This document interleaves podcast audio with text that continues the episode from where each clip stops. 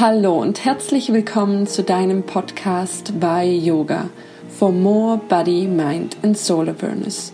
Schön, dass du eingeschalten hast. Ich bin Jessica Dieterich und zusammen mit Isabel Panther steigen wir jeden Mittwoch tiefer in die Welt von Yoga ein. Ich freue mich, heute mit dir das Interview mit Paul zu teilen. Paul ist aus England und noch vor vier Jahren waren Yoga oder Spiritualität eher Fremdworte für ihn. Sein Fokus lag auf Geld, Drogen und Frauen. Er suchte sein Glück und seine Fülle im Außen, bis seine Seele irgendwann lauter wurde. So begab er sich vor etwa drei Jahren auf seine spirituelle Reise. Heute ist er ausgebildeter Yogalehrer und arbeitet an einer Yoga-Kollektion für Männer. Erfahre jetzt, wie du dein Leben in die Hand nehmen kannst, indem du dich von Pauls Geschichte inspirieren lässt. Das Interview ist auf Englisch. Auf YouTube kannst du das Gespräch mit Video und deutschem Untertitel anschauen. Ich wünsche dir viel Spaß beim Hören. Welcome to our podcast. Uh, this time with Paul. we met Paul at the um, yoga teacher training with Megan, mm -hmm. and I want to tell you a little little story how we met him and what happened before we met him. because we had that um, beautiful WhatsApp group before the uh, yoga teacher training started, and I remember how Paul uh, introduced himself, and he said like, "Hey guys, it's going to be so crazy. I'm gonna pack everything together. I'm gonna leave London forever, or who knows? Yeah. But he's going to sell his apartment and he doesn't know what will come after the yoga teacher training. And then suddenly we met him one day before the yoga teacher training started. And it was amazing, a nice meeting. And yeah. then we were so curious about his life, like what happened, why did he wanted to do that yoga teacher training, why is he leaving his home, his his apartment, and yeah, that's Paul. I'm so happy that you're here and we're doing that interview together. Well, I'm happy to be with you guys. This is cool. This is good. It's a good, yeah, it'll be a good conversation for sure. We've had a bit of these conversations already, but yeah, yeah. there's always more. There's always more to the story once you have a chance to really sit down and discuss, right? Exactly. So, yeah. So let's start directly, very deep. The mm-hmm. first question we want you to answer is why did you start with yoga? Oh, um, I started with yoga kind of by accident in a way. Um, things led to it, but yoga was the furthest thing from my mind when I went to my first class. So um, I had just been to my first spiritual retreat in Peru. I went and drank ayahuasca for the first time, the first three times, and um, that was kind of out of nowhere. That holiday, um, or that sort of that spiritual mission, I was very much an atheist, a bit of a I don't know, I want to say I was a macho guy, but I definitely had like a typical kind of male behavioral profile and beliefs, and certain things were very much for me and not for me, and yoga was on the not for me category. so I went to Peru, came back a little bit out of my mind, you know, um, very spiritually kind of aware, but not so sort of rooted back in the uh, the regular world that I was living in. And a friend of mine had, at the same time I was away, she'd gone on a holiday to Costa Rica mm. and did her teacher training. So she came back, was absolutely in love with yoga, and said, let's go and do a class. And me not being in my right mind at the time said, yeah, let's do that. So I went along. I didn't have a clue what was going on. All the postures were in Sanskrit. Um, and I just kind of moved around. You know, I moved around and just copied everybody. But I was like, you know, instead of vinyasas, I was belly flopping and all this like ridiculous stuff. But I was in good shape and it felt really good. Um, and I enjoyed being with my friend, and she took me to another class after that a hot one. And from there, I think just a little bit of a spark. I really enjoyed the physicality and the feeling, the kind of I felt a sense of peace. Mm. And I think when I came back from Peru, I was in need of peace in my life mm. because it was such a disruptive experience. So yoga became um, a bit of an addiction for me. You know, I, I actually sought out um, classes on my own. I found a local studio, um, which was five minutes from my home. I'd already been living in my home for two years. Mm. didn't know this place was just down the street, and it's one of the best studios in London. So I was just everything lined up for me with regards to yoga um, very, very sweetly. So I started going to that class and I was, uh, well, that studio I was absolutely hooked. And yeah, from that point, kind of built my my practice up from nothing to the point where I was doing sort of eight to ten classes a week, trying absolutely everything. And it really, you know, as, as you guys know, it just it just made such a huge difference. Um, you know, physically first. At first, it was like, you know, I'd love to get flexible, I'd love to get fit or more fit. Um, but then it became the mental, the emotional side of it. I was starting to have a lot of major emotional releases after some classes. Like, you know, Shavasanas would have me left in tears. Um, and I thought, okay, I know I'm on this kind of spiritual path now. Um, and yoga became a huge component of that. It wasn't just uh, an activity anymore. It was, you know, as we come to know now, it was kind of practice. It's it's a very you know important life routine. Um, so I started to sort of build my life around what a lot of what yoga was teaching me um, and what I was learning about myself through it. Just kind of self discovery.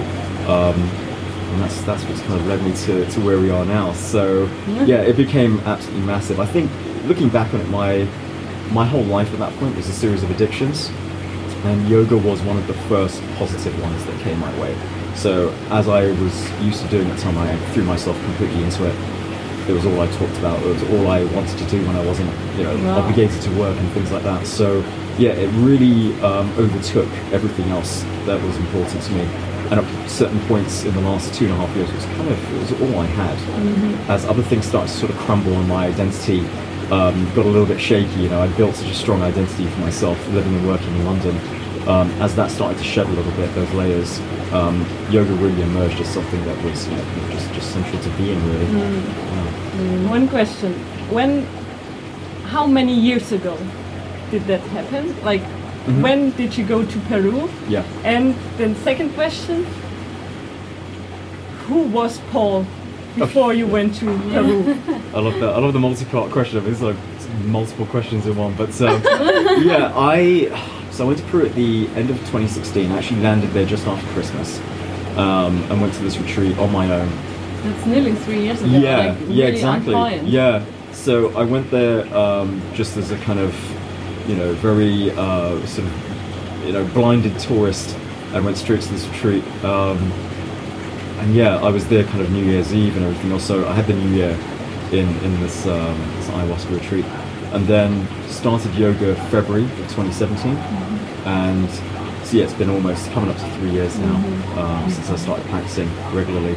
Um, who was I before? Uh, you know, not a completely different person, but significantly different. I think I, you know, my my personality is largely the same um, as it, what it, as what it was. So if you met me a couple years ago and met me today uh, in a very kind of neutral environment, you'd see the same person.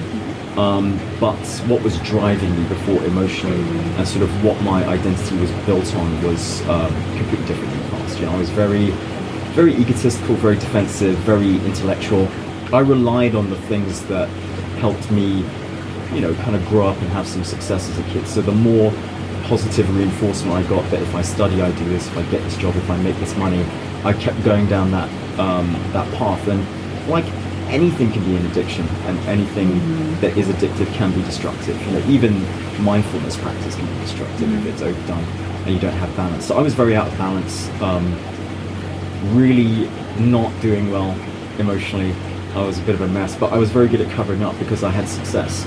Um, but the satisfaction from success was running out. So I had everything, but inside I was, as I like to say now, spiritually and emotionally bankrupt. I had nothing really positive in my life that I liked that reflected back on me. So I was always seeking something new. Um, I was living quite messily um, in the background with, you know, one thing or another, like money, drugs, alcohol, women. Things were kind of coming and going, and I couldn't really find myself in it because it was all looking for self worth in the wrong places, you know, on the outside. Um, and you know that's where yoga really came in and helped. It, it helped me find something on the inside um, by being able to kind of seek some deeper answers.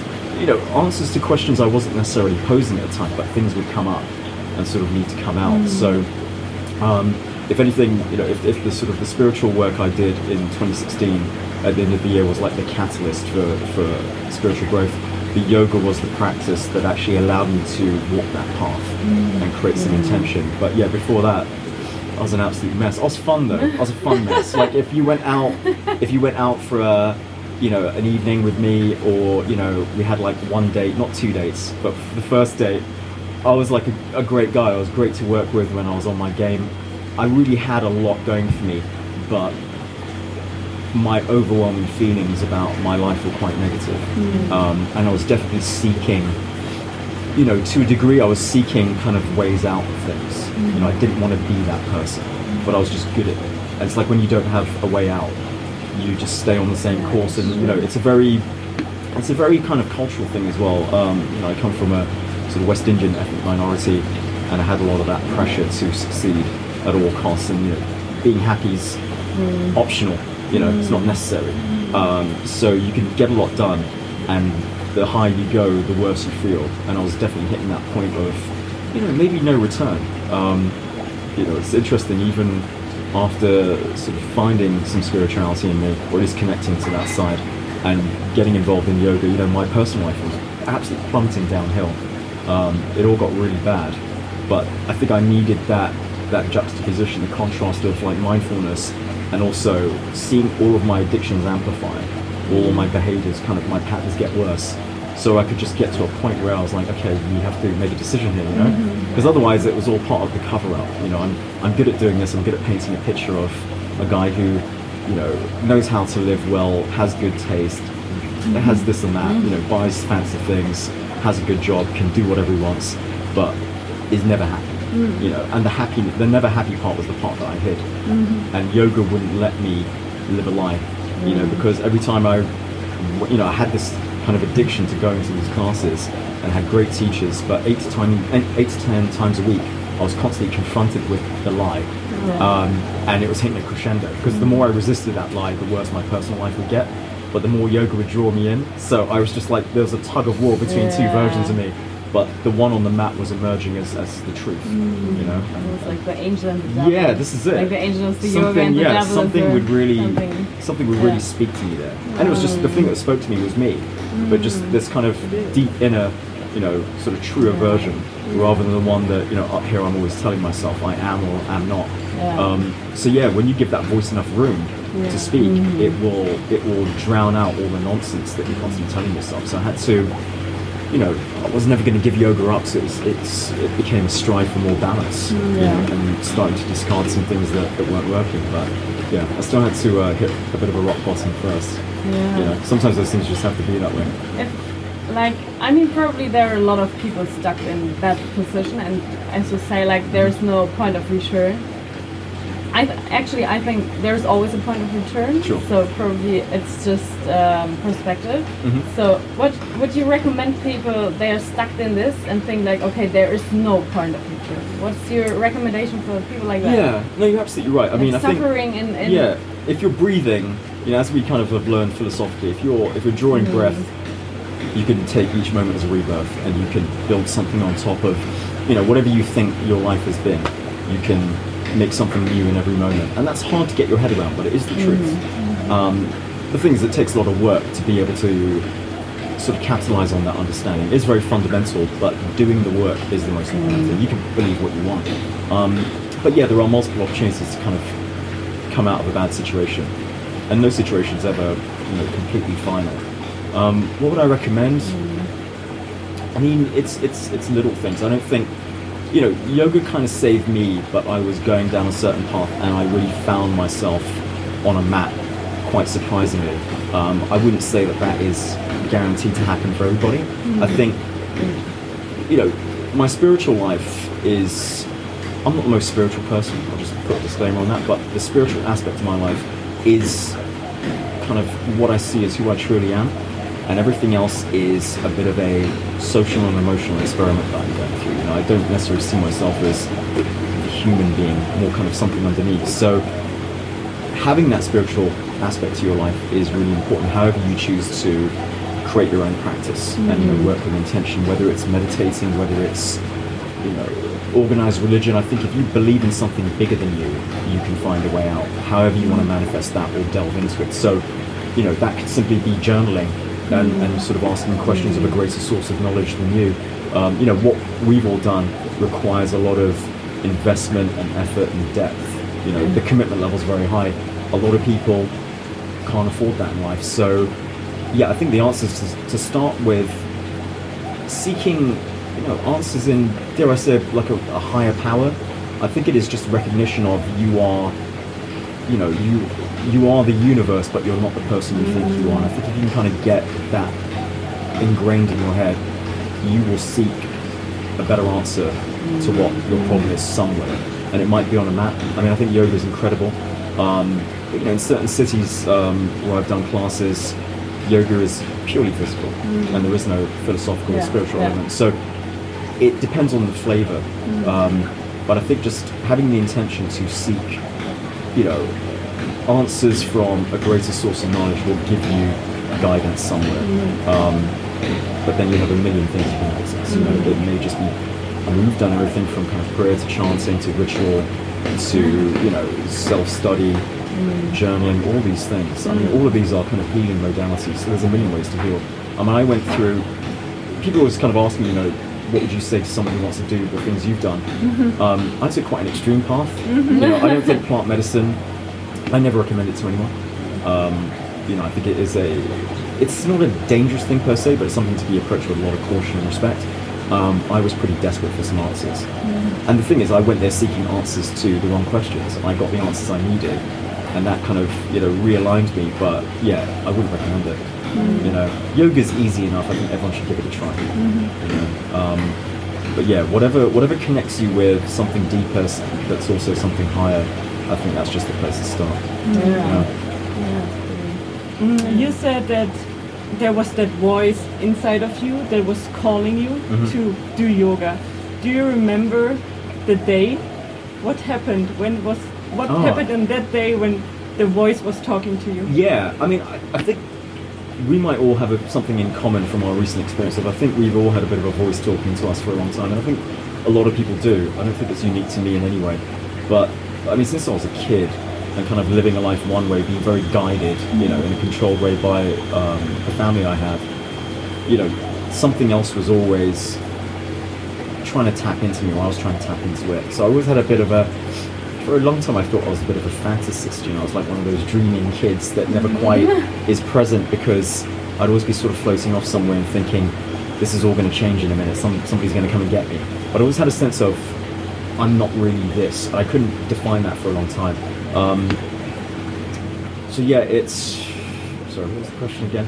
What was the moment? Um, the mo- so the moment was there early on. I think in terms of it kind of re-emerging. Um, like I said, that, that first class just lit a spark. You know, at that time I was going to the gym, I was in shape, I was doing all sorts of things, but they were very, on the surface, they all looked very manly.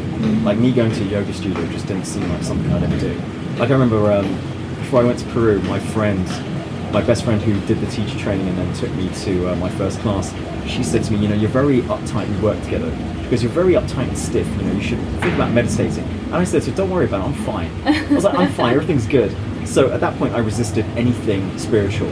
Um, I come from a religious family, and I really rejected the adherence to religion, or like you know, the doctrine of religion overrides what I thought was common sense at the time, because I grew up as more of an academic person. Um, so yeah, I think that first class really lit that spark, and then something in me just said, you know, go and sort of seek it for yourself. So after just two classes with a friend, feeling completely out of place, I was already on my way. Went to a studio, went to a beginner's class, and just however like awkward it was, I just kept showing up, um, and didn't feel like I belonged for a while. You know, I'm quite an achiever, so if I don't know certain things, then I will put the wall up in front of myself and be like, this isn't for me. But yeah, something was just pulling me, mm. you know, and I gave into it. I kind of surrendered, mm-hmm. you know, and in in a spiritual sense, surrender is everything. If you want to, if you want to let something in, you have to let something go, right? And at that point, I mm-hmm. wasn't letting go of the damn thing, but yoga gave me enough of a, a deal, I guess, where I thought, okay, I can give into this mm. um, because it just didn't make any sense. Like it was really inexplicable at the time. Like, what am I doing? I remember writing on Facebook the first time I did a class, a proper class at my local studio. I wrote it's it's 7 a.m. and I just did my first morning yoga class. Sorry, Dad. I was like, because I was like, this is the least manly thing ever. And a lot of people made fun of it and everything else, but you know, we all enjoyed a good joke. But at that point, I was kind of mentally, I was being very self-deprecating about it because it just didn't make sense to me. But I had to do it, you know. Yeah, um, and yeah, there was no one in the studio like me and stuff like that. So it all was really awkward, really weird, but like I said, there was just something in there that was like, this is always the right thing to do. Um, so yeah, just just stuck with it. You know, like all the best things, you don't really make sense of it until you kind of make some progress. Yeah. It's funny you said like, you lost the, the balance in your life, Oh yeah. And then you found yoga, which is always balance. So it's, Yeah. it's funny that yoga brought this balance back, Mhm. and yoga is the indicator of balance. Absolutely. That's funny. Yeah. Yeah. What does yoga means for you? Like, or what is what doesn't it what mean at this yoga? point? Um, I mean, it means so much. You know, it's. I mean, I love the practice. I love the physicality, and I've always been in love with that um, because I think as a man, quite often, depending on kind of how you grow up or the circumstances, you know, if you're living the kind of the city life that I did, your opportunities to sort of move and flow with intention are zero. Mm. You know, I mean, maybe you might be a good dancer and you can let yourself go at a wedding, but like, when do you really get to move in a way that your eyes are closed and you're in your body? Men, men aren't taught to be in their body at all, you know, and to kind of find that union, that oneness of like mind and body. It's just not there. You know, if mm. you think about your body, it's you've got to pump some muscle up, or you've got to be able to perform. You know, move fast or something. It's not about moving with breath or anything like that. So that that um, you know that aspect of physicality was huge to me. I mean, what it means to me these days, though, is more. I think it's more kind of community and mindfulness more than anything. Um, I'm fascinated by the the world of yoga, the way people interconnect. You know, our recent retreat was a, a huge example of like a global community coming from everywhere to do one thing, and that is very tribal. And I think the world in general is moving towards people sort of finding the others and and being more kind of cooperative. Because on a global scale, politically and sort of socially, everything's a bit of a mess. So um, the tribalism of yoga is really interesting, and also a bit off-putting sometimes. But I, I love the community aspect of it. Um, the fact that it builds a bridge between you and someone that is completely unlike you, and I can't think of any other scenario that enables that, as well as you know a yoga studio or you know a practice wherever you can find it. And then yeah, the mindfulness side of it, I think it just leads to so much. It gives you access to, you know, as we studied recently, philosophy, meditation, chanting, um, you know, breath work. It it is a a really kind of all-encompassing modality that just spawns a million other things that really do become your life. So it's a way of life um, and, a, and a kind of gateway, a path towards mindfulness, which frankly, if you don't have that, you don't have much, you know, and I'm not sort of knocking anyone that might be living the life I used to live. Um, that still has its virtue, but there's something missing. If you, ultimately everybody just wants to be happy, however you're choosing to get there. But if the mindfulness and the spiritual component's missing, it's going to be hard work, you know, and it will, it will reveal itself as maybe, you know, whatever you've been doing might reveal itself as less than you thought it was when the kind of the bubble bursts. And I think my, my bubble was massively bursting about three years ago. So, yeah, yoga's really been the way forward, um, but not any particular aspect of it. I think it's become more philosophical at this point. You know, the kind of the, the movement, the, the asana practice is really just one small step towards what yoga is really about, right? So I think it's at this point it represents a kind of a lifetime of study and also a platform to give something back. You know, we've all just trained to be teachers.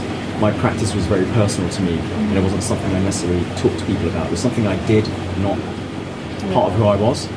Um, so it's like having a gym membership for a while. But then it became a bit more, you know, it led the way in terms of how I looked at life um, and how I looked at myself living life. So now it's, yeah, if I can do something where feel like I'm finding a gift in this and there's a platform to give something back or create something, then yeah, it's very purposeful in that regard. You know, it's kind of it's giving it's giving me as much as I put in, maybe more sometimes. Um, so three years ago, Yes. you started with yoga. So you practice yoga daily, you said. Pretty much, yeah. And when was the time you decided to do the yoga teacher training Oh, wow. and why? yeah, that's interesting. So, the bit of the story that's missing is um, for the first two years of this three-year journey, um, while yoga was really opening my eyes up, and, you know, kind of really opening the heart up as well. Um, my personal life was just a disaster. Like it couldn't have been worse, and it was getting worse because, uh, like I said, yoga was asking me all the hard questions, and I didn't really want to answer. I just wanted to like kind of just move. Like who even cares about breathing? I just want to be good at yoga. I want to do yoga, and yoga was really doing me at that point. So I, um, yeah, my personal life was just horrible. I was using drugs, I was drinking, I was miserable, I was quitting jobs left, right, and centre, making more money than ever, throwing things just down the drain constantly. I was sleeping around, just being an absolute pig. Honestly, just a disaster of a person.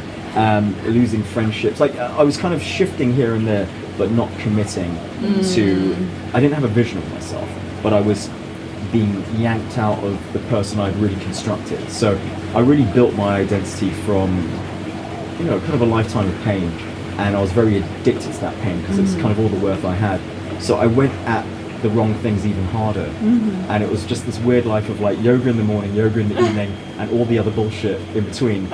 Um, and it was just ugly. It was really ugly. So last year was that kind of you know, I wouldn't call it a rock bottom out of respect to people that have really had some struggles. You know, everyone's got a story, but it was for me it was bad. Like mm. for anyone that knew me, I was always quite a grounded person, even if I wasn't the easiest to get along with and stuff. I had a strong kind of moral compass, set of values. I lived life a certain way. I was very strict, um, but I was starting to unravel all of that. So I was becoming a mess, very kind of, I would say almost depraved in my appetites for things. And it was really starting to intrude on my life. Like my life was starting to fall apart. You know, work was becoming difficult for me. I wasn't showing up like I used to, and I was avoiding people, all this other stuff. So, yeah, last summer was a really low point where I thought, five months of this, may, maybe I'm not going to be here anymore. And I thought, you know, in that clarity, that moment of clarity, I was like, okay, you've had enough thoughts about, you know, sort of things ending.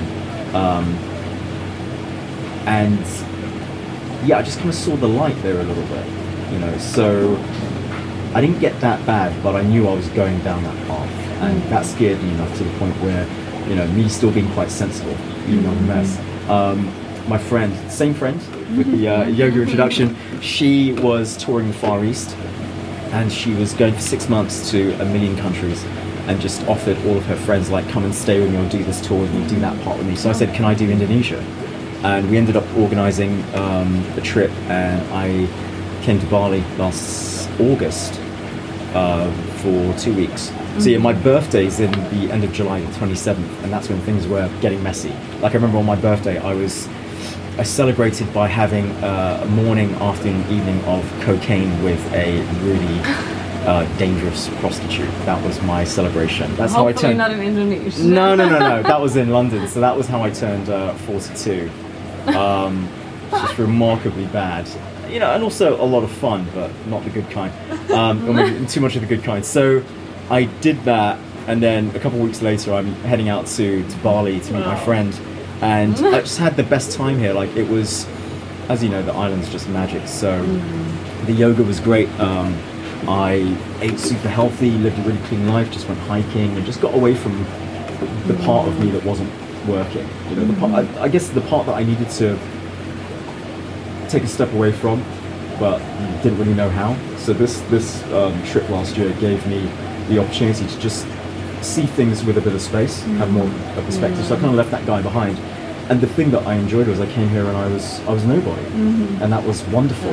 You know, for a guy that was only his identity, mm-hmm. stepping into kind of true sort of spiritual emptiness was was mm-hmm. fantastic. So yeah, that's what really made things move. Um, and I went to studio here, Radiantly Alive, did a bunch of classes um, while I was in England for like the first week. And when I came back, they were advertising a teacher training scholarship, and I was just inspired by what yoga felt like here. Like it really was more of what I was looking for from yoga, and it had all the aspects. So I was inspired. I got home. I applied immediately, and I didn't get it. So uh, Oh, really? yeah, I didn't get the scholarship, and I thought, you know what, that's a good thing because I really want this. Um, and you know I knew of our teacher Megan a little bit, not that well, but I liked her personality. She had um, done a podcast with a company that was affiliated with the company that I was running at the time. Um, so I kind of knew of her, really liked her, her style, and had been following her online. And I saw that she advertised a teacher training, and she was living in Bali. So I was like, if I have the patience to wait till November instead of the Radiant Year Live one would have been February this year. So I thought if I have the patience to wait, then I'll come and do this. Um, so yeah, you know, as, as we all know, showed up, did it with all the sweat and tears, and um, you know, it's it's interesting because I guess that's I made the decision almost you know just over a year ago, um, and applied straight away and got it and was you know, completely overjoyed. But the actual sort of path to do the teacher training, my life really kind of changed again once I set that intention because it's me you know, I wouldn't, I don't call myself a yogi really. If I do, that's a joke. Um, but for someone who enjoys yoga or sees it as, as important, teacher training wasn't really on my radar until I got back from Bali, and then I would only come to Bali to do it. But in in the meantime, making that decision over the course of a year, um, my intention behind that teacher training really changed my life. So it was kind of it's yoga. My decisions to do with yoga have always been a springboard for the next sort of big personal thing, mm. and, and that drive. So it's starting to fill in the space that's been left from all of the stuff that I've um, you know intentionally removed. So mm. yeah, this this the year towards this training has been a, another journey in itself. As I, I think it's it's been for everybody, right? Like it wasn't Yeah. it wasn't easy getting here. And I think a lot of things have shifted as we mm. got here, and then coming out of it as well. So the teacher training program wasn't a kind of it's it's become a bit of a means to an end, not an outcome of its own. Like we've all got certificates now, but I'm like my mind, my my sort of scope is so much wider than it was before. Um, so yeah, it, it as a focal point of something to do before the end of this year, it's opened a lot of different avenues in terms of what's the next thing because you know getting out here and doing a month's of tra- month's worth of training is no joke Yeah. um, it makes you think about life, right? So I was, I've been thinking about my life for three years, um, and this gave me a really good lens, like the best one, you know, because we've really been. I mean, have we been studying yoga for a month, or have we been studying ourselves? Yeah, You know. that's the question. Yeah. I mean, I'd like to think it's. I've come out with a better understanding of. I mean, yoga's almost infinite in, as a body of knowledge, right? There's so much you can learn, and it's a lifetime worth of study. Um, but yeah, I feel like I, I learned more about me in that space than I necessarily learned about. I mean, we learned absolutely shitload about Yeah. I'm not going to lie about that, but what I learned about myself is just like light years ahead of my previous understanding. Yeah, like and the the certificate is just like Yeah. it feels like a small part of it. It's like Yeah. the other thing around is so big. Yeah, the certificate's proof that it wasn't a dream. Yeah. you know, because we're all still sort of landing from it. But um, yeah, it, it really delivered more than I expected, and Yeah. the path to getting here has been full of decisions and changes and you know hope. I think hope about the hmm. future. And It's not good to kind of live outside of the moment, but in terms of the feeling and the direction, um, yeah, just the last few months of getting ready to be here hmm. and thinking about everything it was gonna you know, going to involve, even though my expectations were just a million miles away from what actually happened. Hmm. You know, I totally underestimated it. Um, getting here made me really serious about what's next and, and what is yoga. It actually solidified what is yoga mean to me. Yeah, You know? yeah, Yeah. yeah. What was your intention when you applied for the training, and what was it? Not to teach. Not to Uh, teach? Alright. Not that I've taught. I haven't taught yet, but my intention was I don't want to teach. Um, I just want to be good at yoga. I want to deepen my practice. Deepen my practice. Then what's what- the ego yeah, again? Deepen my practice is what people say when they don't want to give their real answer. You know, if you yeah. if you live your life as a practice, then you are deepening. You don't need to go and do a training to deepen something that's already been deepened. So, I mean, it might accelerate something, but you're on that path anyway. Um, no, but it definitely wasn't to teach. It was like, you know, this teacher's the best thing in the world, in my opinion. I want to be in Bali, so all these things, you know, it's all a great coincidence, and I'm going to be just you know, better in my body and stronger. And those are all valid things, I guess, but it wasn't the full answer. Um, and as I said to Meghan as we wrapped up, you know, I wasn't thinking about being a teacher, and now I, I can't really think of anything else. Yeah. Um, but I did have intention to, you know, my major motivation of doing this with Meghan in Bali was, you know, I have an idea for kind of a, a business within yoga or the industry of yoga. So I thought, this is a great start. You know, practice, deepen the practices, as they say, and then it will lead to the next thing, without necessarily knowing how. It's kind of like if I'm here and I'm doing this, then I'm going to be immersed in the world of yoga. I'm going to feel very much like somebody who makes yoga their life, you know, their living, um, and I'll figure it out from there. But yeah, the teaching thing as something in the middle, or you know, a big aspect of it wasn't really on my mind. I was like, I'll be with a bunch of teachers, but I'm not going to be one.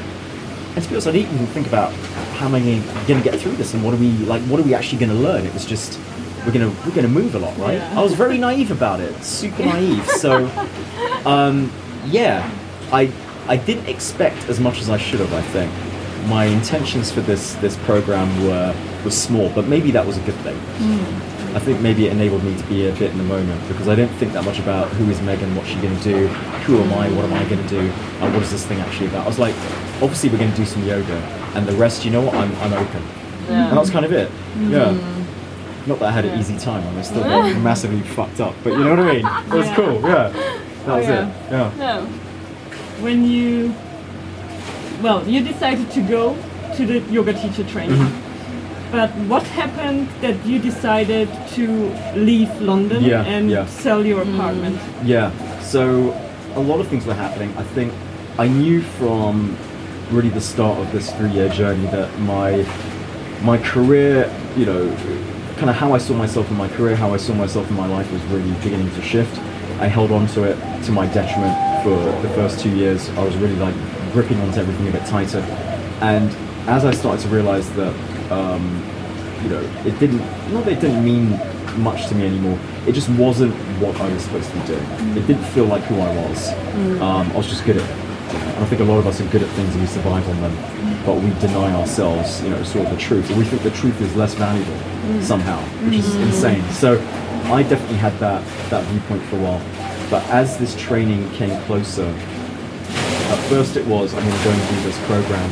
Then it was, I'm going to go and um, stay in Bali for three months and just mm-hmm. live a good life. Then it became, as we got much closer, I was like, no, I have to, I'm going to go all in on this. Because I had the idea um, after my first classes that I'd love to make some clothing. I remember the two things I loved when I was a kid, or like young teenager, were like working out and fashion. And I was like, let me, I never put the two things together, but I remember saying to the friend that introduced me to, to yoga after a few classes, I just said out of nowhere, I'd love to buy a sewing machine and make some pants. You know, I'd love to make some men's yoga pants. And I just said it and just forgot it. But it was always kind of there. It just went to the back of my mind because it sounded mm. ridiculous. At the time I was running a media company, mm. um, which has nothing to do with clothes. So, yeah, it just, it, that came up again mm. after I got accepted in March for this training. And as we got through the summer and everything else, it just became a thing of, it felt very undeniable that I have to give all of that a really big shot, you know, I have to go for it. And the only way to go for it was to kind of not live two lives anymore. So I've been handing on for, you know, like one for one life for appearances and one for my own joy and sort of peace. And I was like, I'm going to choose this one um, and just invest in it, you know, my kind of time and energy and my focus and not come out here with like no kind of point of return. So this is my new sort of, mm, you know, point of no return way of living life. And I still have some things behind me in London, my mind isn't there anymore. It's very much here in the present and seeing what's happening. So it's a bit of an experiment. Like I think any good entrepreneurial journey starts with the unknown, um, but there's a lot of intention behind it. So yeah, it all it all happened in the last sort of six months as the training became a real thing. And once I got accepted, and some of the thoughts in the back of my mind started to come up again, I was like, okay, this is it's more than opportunity. It could be actually you know a kind of shift in my life full stop you know, rather than just a chance at something. So yeah, I kind of came out here with the idea of I'm definitely not going back the same. None of us are going back the same, but maybe I'm not really going back at all. I'm out here now, um, and that's a cool idea, you know, cool story. But it needs to be it needs to be built. So I'm kind of here to do that work beyond the training.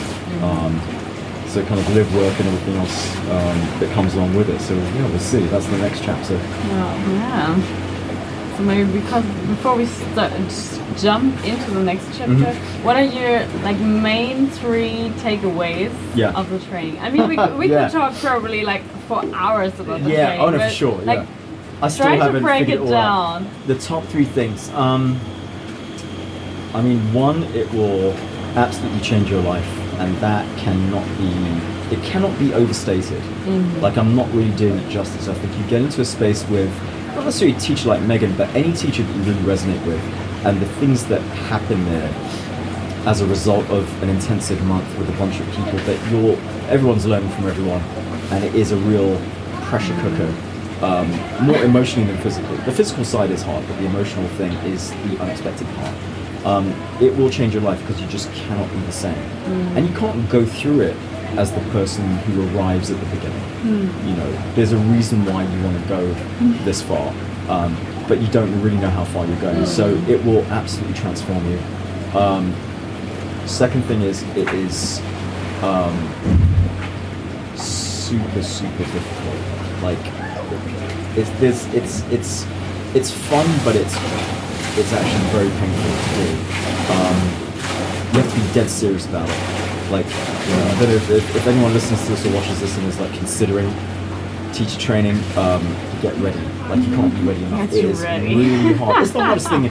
I mean, I, I, I studied law. I had a million like hardcore advertising jobs. I lived and worked in different countries. This is the hardest thing I've ever done Wow. because it's it's not the money or the physical effort or the time and energy to come to a different country if you choose to do it that way. It's the giving up of like the giving of who you really are. That really personal, emotional, deep investment. It's the rawness. You know, you can go to university and be the student version of you. You can go to work and be the corporate version. But when you go to yo- yoga teacher training, you have to be the real you. And nobody wants to really deal with finding out who they who they are. It's the hardest thing in the world. So yeah, yoga's like you know showing you. It's just studying yourself really. You know, um, and there's a lot of revelation in it, and that part's very tough because I think. You know, when I went to university, there were days I didn't enjoy, but I never wanted to pack my suitcase in the middle of the night and run away.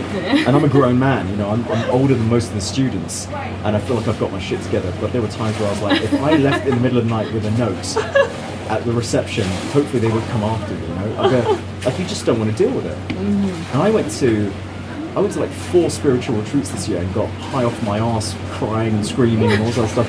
And this thing, this teacher training kicked my ass, Yeah. um, as it kicked everybody's ass in the best way. But it was like a tough love sort of thing. So it is incredibly hard work, and you have to really want to do it.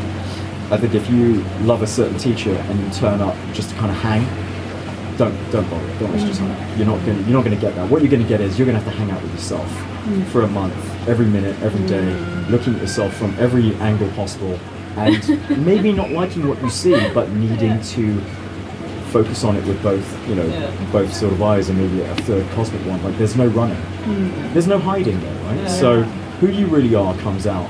And some of that is the best thing you've ever seen. Some of that is something you can't stand, but you will have to deal with it. Um, so yeah, in that way, it's the ultimate mirror. I think the third thing is is the best thing you'll ever do. You know, hmm. as as all hard work is ultimately very rewarding. It is the best thing you'll ever do. I think whether you want to teach or not, I don't think you have to want to be a teacher to do a teacher hmm. training, but it will, with that way it changes your life and makes you deal with things. The reward ultimately is that you come out with a deeper sense of knowing. You're more connected to people. I think you're more connected to yourself in general. Um, and it really sets you on a path. I think whatever you choose to do after that type of work is the right one for you. So it, you know, it opens a door to a better relationship with yourself. You know, with the grounding, the kind of the belief system that yoga provides. I think that underpins a lot of what people struggle to do in their regular life. So once you kind of have that as an asset, you have that in you. Um, you do feel like you can do anything. I mean, after our training, I felt like I could run through a wall if I wanted to. Like, we were just a bit nuts, you know? We were a bit kind of high on life. So, yeah, it's the hardest and the best for sure. Yeah. Wow. How's that? Yeah, that was What, what do you guys think? Do you agree or? Totally. Yeah? Yeah. Yeah. I for me, I haven't expected it. I have expect. I mean, I know Meghan, and I know she's really deep and really Yeah. spiritual. So I expected it really deep and really spiritual, but not that deep and that. Oh, yeah, yeah. So And I- for me, I it's felt the like same, we yeah. both finished studies this year, and it's like, as you say, like you study, you can do so many things. You can Mm-hmm. run through life and like don't see what happens to right and left, but you never, you never study yourself actually. Like to stop, sit down, and Mm. Yeah. do meditations. After meditations, like with Sharada, Yeah. it's like sit down and listen to yourself and feel yourself. Yeah. It's like I mean, this is it. This is it. I, I had enough knowledge to know it was going to be that kind of flavor. Um, but I thought, you know, Meghan's deep. You know, yoga's even deeper than her. I mean, just the, the sort of the, the body and world of yoga is limitless, and you can't go deep enough. But I had been pursuing you know, spiritual enlightenment and awareness for three years. I went to like all these weird retreats and sanctuaries in the UK and Peru. Got all the tattoos and everything. I'm like, well, I'm deep as well, right? So we'll be fine. yeah, no. Like, mm, yeah, nothing can really prepare you for where it goes. Because again, it, it all turns around and goes inside of you. And we're so undiscovered, I think. Without the really deep work, we just don't quite know. We know who we are, but we know what we've made. We don't know what we really are, and we don't know what we're capable of. And I think the sense of capability, again, there's so much space that is in your mind and in your kind of heart after a training. That's where the limitless aspect comes in. It's like whatever you want to do, I think, whatever your choice is, you could probably do anything. You know, because you're seeing it the way you're seeing everything. You like the way you see life is the way you see yourself. And when we're limited, Yeah. that that filter is getting in your way. I think the teacher training we did, and I'd imagine most of the ones out there, open you up to a point where you see yourself so purely, mm. all the good and the bad. You know, it doesn't sort of knock you out of all of your mm. negativity right away, but or at all, but it gives you the perspective that life feels more abundant, life feels more open to you, mm. you feel more a part of everything. So from there, I think you get a sense of what human potential actually feels like. So beautiful. Yeah. I got like yeah, shaking when you were telling Yeah, all really, man. takeaways. Yeah. I mean, you know, I, I, I'm not saying anything new here. I think this is very much like our teacher's story. It's the thing I've seen in all the conversations that you know what we've had and all the other students have had. There's that sense of it everywhere, and when you see it, that kind of that glimpse of people understanding their potential in that way, you really start to believe that as a kind of foundational layer of your practices, this is what you're putting all your work into. Mm. I think potential is kind of one of those very loose concepts. But yeah, I think you know yoga ultimately is kind of about this union of, of everything that is sort of human and, and, and cosmic. But the revelation in all that is you understand what the potential mm. is. You know, if your mind's going to perceive any part of this after being you know kicked around for a month, it would be that you kind of know where you're going if you can trust it which is beyond belief. It's more faith, right? Like that's the thing I thought was huge. Is my my faith is deep and my spiritual sort of reckoning of what's around me is on a different level. You know, I'm still a regular guy with vices, and I'll never have like a huge ego ever again. You know, I'm really trying to avoid that. But just when you look around at stuff, you feel like you're seeing it through more than just your regular senses. You know, the yoga's giving you um, something which feels like there's a thread from kind of head to heart, and that's that's your barometer now. You can just energetically kind of sense your direction a bit more. Yeah. Yeah. Or we're just all, you know, we haven't been out of it long enough and we're all a bit crazy. Could be that. Yeah. Who knows? Maybe. Yeah. Could be a bit of both. yeah. Maybe we are. Yeah. Yeah. So what comes now? Like That's a, such a great question. That's the most open question in life at the moment. Um, I do mean, you like, want another question? I mean we can change it. no, I'll go for it. I'll oh, go yeah? for it. Yeah. I mean, I can extend it. it's one of no, it's one of these answers that I think will, um, you know, it will evolve over time. So, you know, we're a few days out of the training. I'm here in Ubud. I have no short-term plan to get back to London. In the long term, I may have to go back just to do some administrative things. But at the moment, I am here. Um, we kind of, you know, sort of in a good way, nowhere to go and nothing to do. I am, I am nobody. Yeah. You know, so I came with all this identity um, and sort of took that mask off, and now I'm just, sort of, I am exactly where I am right now. Um, what's next is hopefully, you know, the goals are we were we were asked to kind of write a grand vision for ourselves and then distill that into kind of the next ten years, five years, and all the way down to the next few weeks. So I have I have plans uh, for sure. I think my you know what's next is really down to something a bit more kind of intrinsic, which I think is just. I was thinking a lot about mission in life and like, what am I actually going to stand for? What am I all about? What's my story so far led to? So, you know, what's next is kind of what has already come and, you know, been for me and what I'm turning that into. Um, so yeah, I think my mission is kind of one about mindfulness and spreading that. Um, and that sounds super airy fairy. I'm a business person at the end of the day, so it's like I want to teach. Um, I don't see how I could get out of not teaching. I think if I don't teach, the universe is really going to give me some bitch slap. So I better teach, just because I feel like something's looking at me. Um, yeah. So I'm going to teach. I'm going to really start working on some clothing. Like I said, those those loves were, you know, when I was young, um, were kind of fashion and, and fitness, but I never put them together. So this is an opportunity to kind of put all my loves into one thing, um, be part of the community, and yeah, you know, I still like success. I like spiritual success. I like success that connects me to you know, whatever I think my values are, whatever that mission is. So these things feel quite aligned. Mm-hmm. It's going to be a hell of a ride, a lot of hard work, but that's what's next. But the time frame, I think that depends. That's where I've got to feel it out a little bit. I love setting goals and mm. thinking I'm going to do this, do that, but sometimes I can be um, I can be my own worst enemy and not enjoy the moment. So mm. Yeah, I mean this is paradise for me. So we're spending some time in paradise. We should definitely soak it up. Um, I know today I'm probably more likely to go and buy some jewelry than I am to like have a business meeting, but you know you've got to you've got to sort of spread joy wherever you can and not be not be too crazy. So yeah, hopefully you know it's already coming to Christmas. Over the coming like weeks and months, I will be moving towards building a brand that I think really is designed to help people, and also teaching in a way that oh, I know based on how we all learned and how we work together, if we take what we learned and love about yoga, as the as, you know, the, the movement practice now, if we take that and teach it anywhere in the world, we are doing the right thing. We are helping people. I mean, I've never seen, and this is going to sound a bit of an advertisement for Meghan Currie teacher training, but so be it. Um, I've never seen yoga practiced in that way. I've never felt it that way. So we did something special. Like that co-creation is just a new way of teaching us, you know. And I think 40 people could go and teach thousands of people, and then this movement culture has just shifted.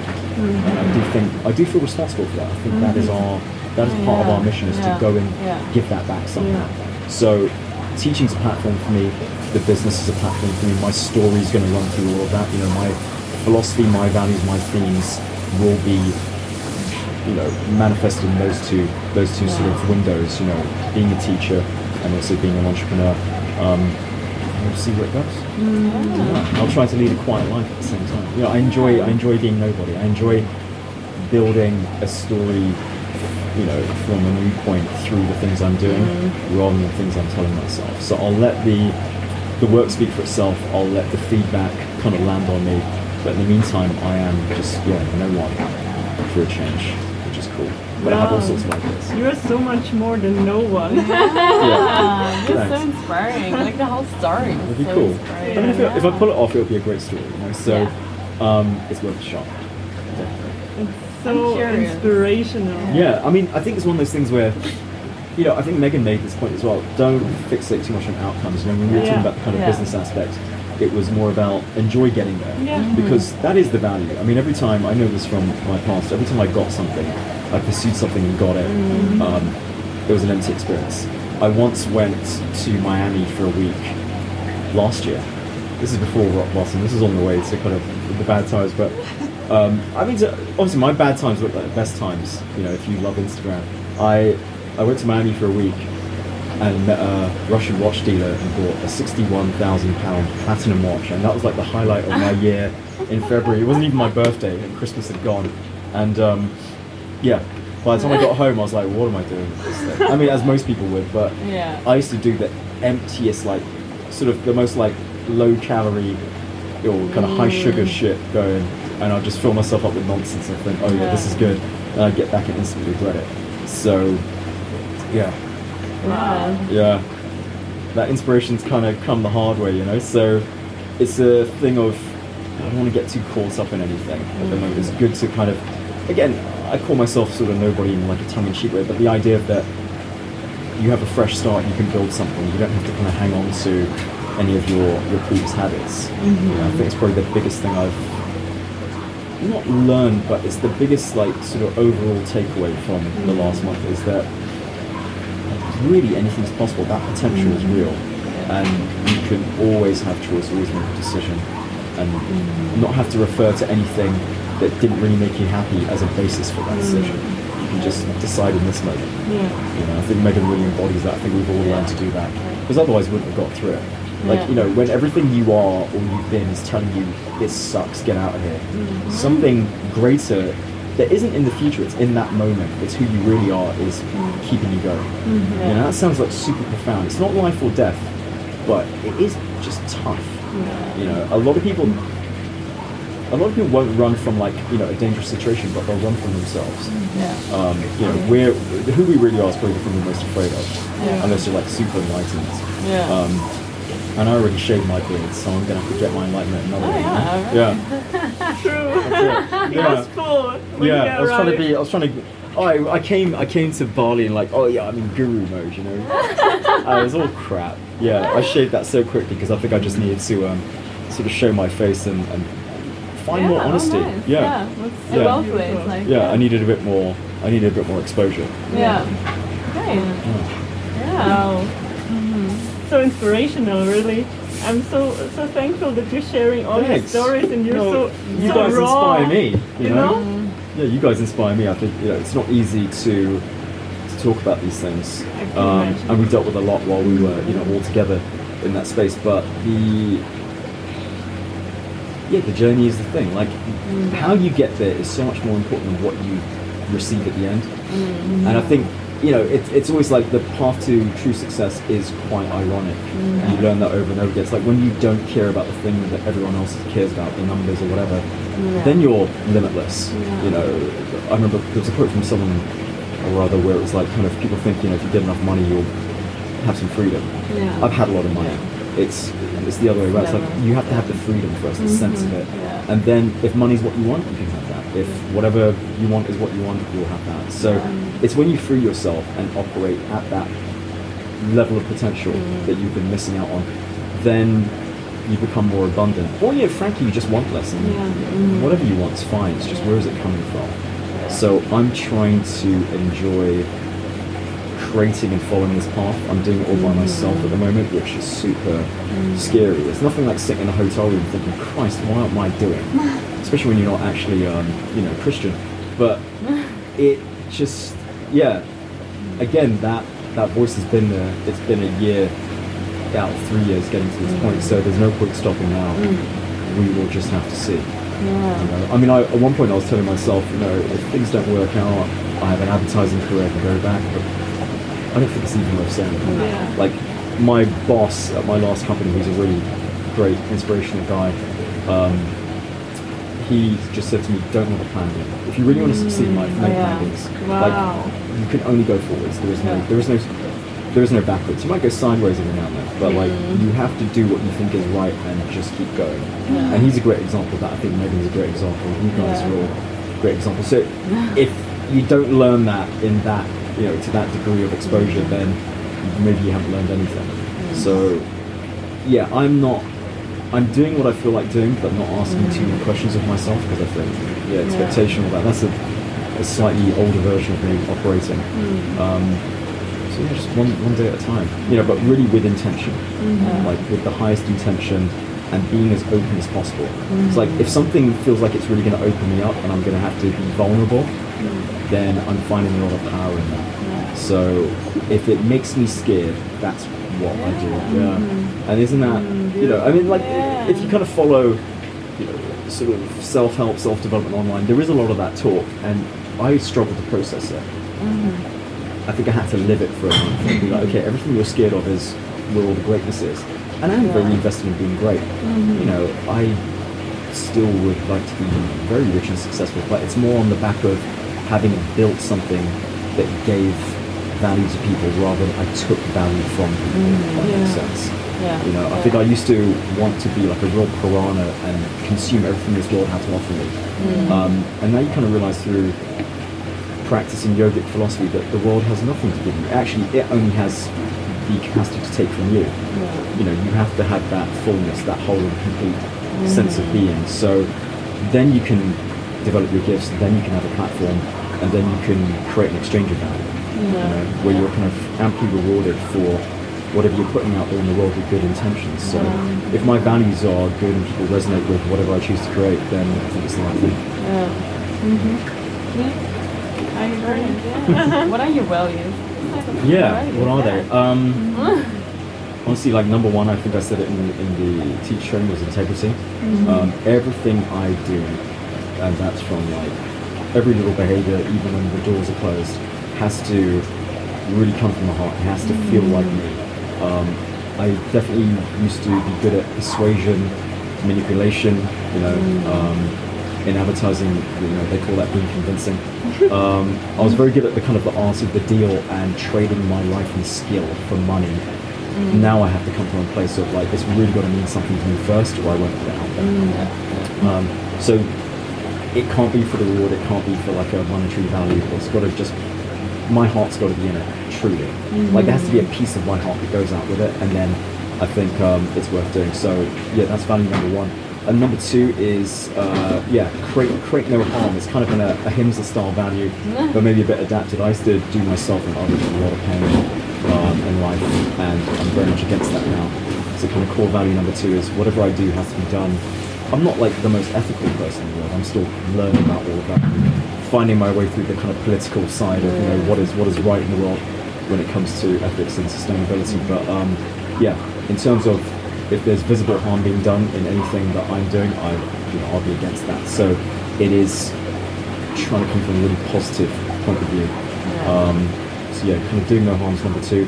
Number three is um, it's more of a statement than a value, but I think just having a sort of uh, sense of like joy and grace and finding you know a path to peace in every moment. Like I think work as hard as you can, really push yourself, but don't lose the peace that you feel. Mm. You know, peace is not something to get to.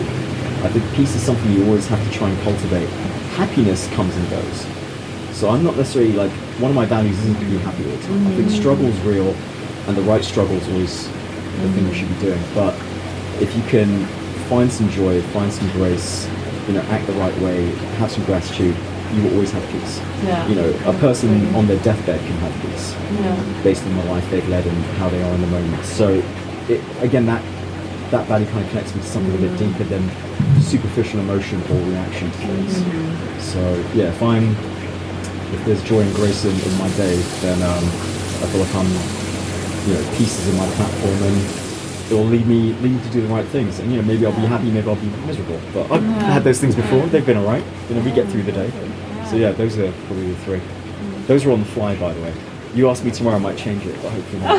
Because of integrity, right? I'm not going to change it. Yeah, yeah. That's okay. Yeah.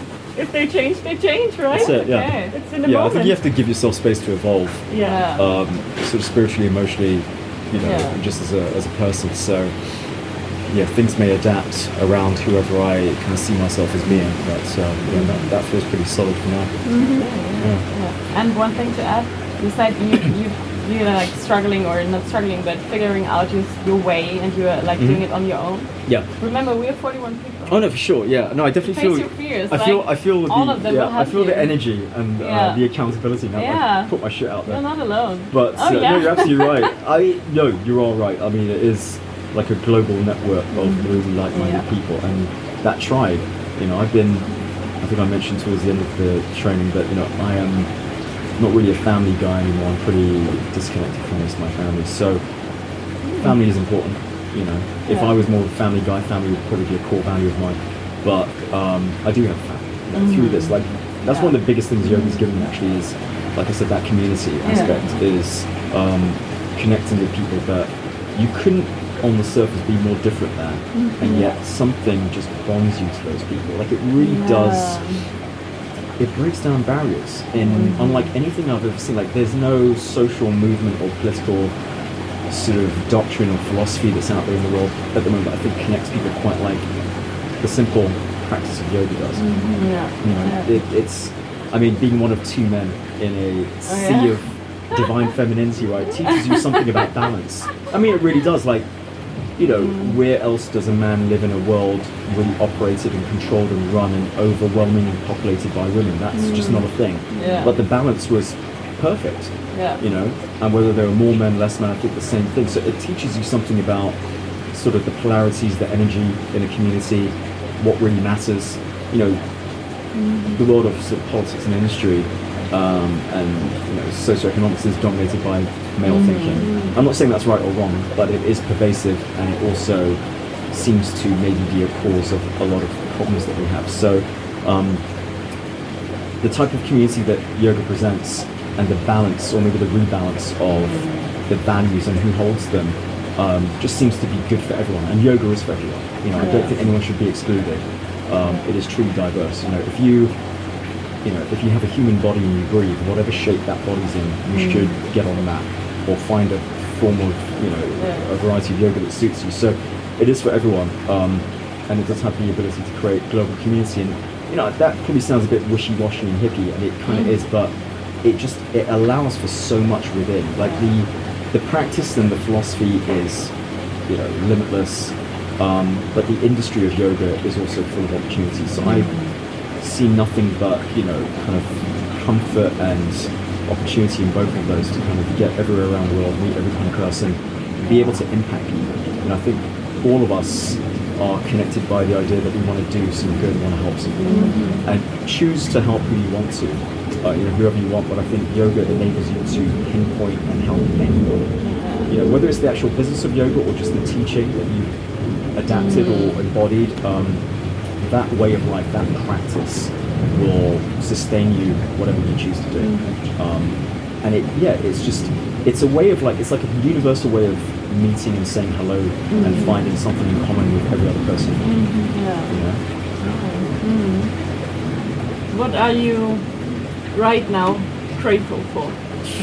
Wow. Um, everything, honestly, just the simplest things. I think just, you know,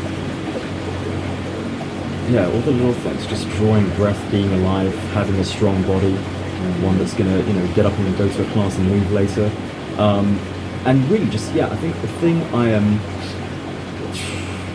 like I'm really happy at the moment. And like I said, happiness comes and goes, but I'm really content with not really wanting it right now. Like that feels like being in the moment to me where I'm just, I'm just here. And I am like more than relaxed. You know, obviously I could say I'm on holiday, but mm. um, yeah, there's a real sense of peace. I think I'm mm. most kind of in love and grateful for that at the moment. Is that mm. sense of calm and peacefulness that it's been a hard road getting here, but this all feels like the right place, and I trust that I don't know exactly what the next thing is, but I do feel I do feel drawn to doing certain things in certain moments that isn't, you know, necessarily inspirational or like a desperation. It's not on that scale. It's just the ability to kind of take a deep breath and, and feel something quite deep, and yeah, just go with that. I'm kind of grateful for the uh, just the connectedness of the moment I'm in right now. Because often you kind of strive for that, you struggle to find that connection. You have to go and do something. You know, whether it's positive or negative, you have to kind of go and affect your body and mind to get into a zone. This feels like a zone, really. um, and it's a bubble as well. You know, I kind of see it as a bit fragile, but yeah, if I'm grateful for anyone from it, it is just that that oneness at the moment. You know? Beautiful. Yeah. Yeah. Yeah. Hmm. So, I think, yeah, that's your lifetime story. That Yeah. amazing. I love Probably it. more to come. Maybe we'll do a part Yeah. two in a couple of, couple of months or years, depending on how things go. Yeah. I'm really curious what comes next in your life. Like, Me too. Yeah. Me more. I'm Yeah, more curious than you because I'm not sure. Yeah. Would be cool. Yeah. Yeah. Yeah. let's see what's, yeah, next, the next year's coming, yeah. Just keep it's up with. Oh, all that, all that what you just described. Yeah. It was so beautiful, mm. and I think you're on a really, really beautiful journey. Vielen Dank, dass du zu dieser Podcast-Folge mit Paul eingeschalten hast. Ich hoffe, dass du auch so viele Aha-Momente hattest wie wir. Es ist immer wieder magisch zu hören, wie ein Mensch sich durch Yoga und Spiritualität um 360 Grad wandeln kann. Hast du auch eine Geschichte, die du teilen möchtest? Dann schau auf Instagram vorbei und hinterlass einen Kommentar oder schreib uns eine private Nachricht. Wir freuen uns, von dir zu hören. Bis zum nächsten Mal.